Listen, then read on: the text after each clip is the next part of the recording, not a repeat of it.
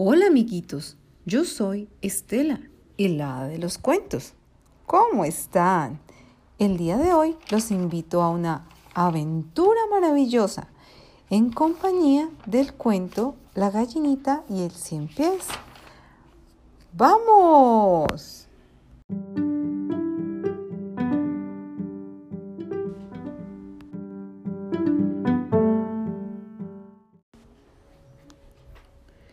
La gallinita y el cien pies eran muy amigos, pero siempre estaban compitiendo entre ellos. Un día decidieron jugar un partido de fútbol para ver quién era el mejor jugador. La gallinita era rápida, pero el cien pies era mucho más rápido. La gallina pateó lejos, pero el cien pies pateó mucho más lejos. Mm, la gallinita se sintió muy, pero muy enojada.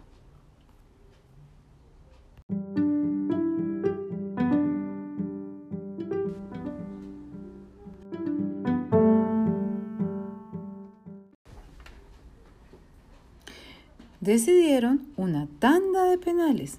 Primero el cien pies fue el portero. La gallinita anotó un solo gol. Entonces fue su turno de defender la portería. El cien pies pateó la pelota y anotó. Lo hizo una y otra vez ¡Ah! hasta completar cinco goles.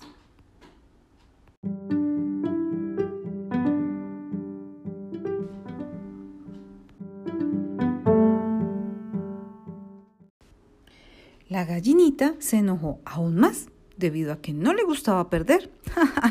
en cambio, el cien pies se rió al ver la reacción de su amiga. en ese momento, la gallina, muy enfurecida, abrió su pico y ¡ah! se tragó al cien pies de un solo bocado.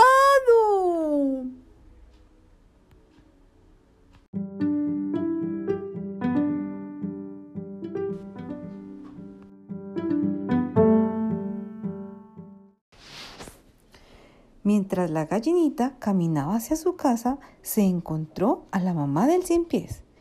Mamá cien pies preguntó, ah, ¿Has visto a mi hijo? La gallina no dijo nada. Mamá cien pies estaba muy preocupada. Entonces, mamá cien pies escuchó una voz diminuta.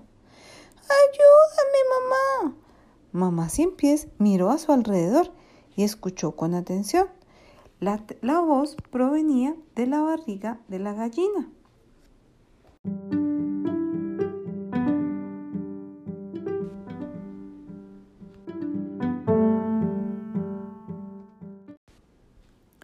Mamá cien pies dijo, Usa tu poder especial, hijo mío. Los cien pies pueden desprender un mal olor y saber horrible. La gallina comenzó a sentirse muy mal del estómago. Ay, ay, ay. La gallina escupió, ¡Ashis! estornudó y tosió. El cien pies sabía horrible.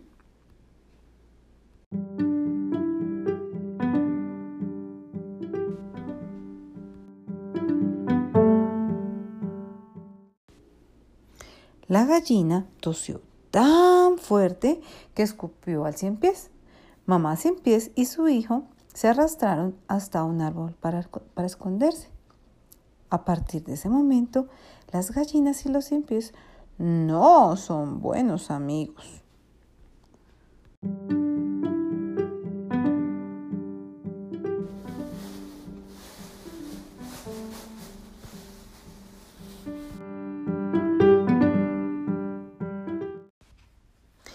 Colorín colorado, este cuento se ha acabado.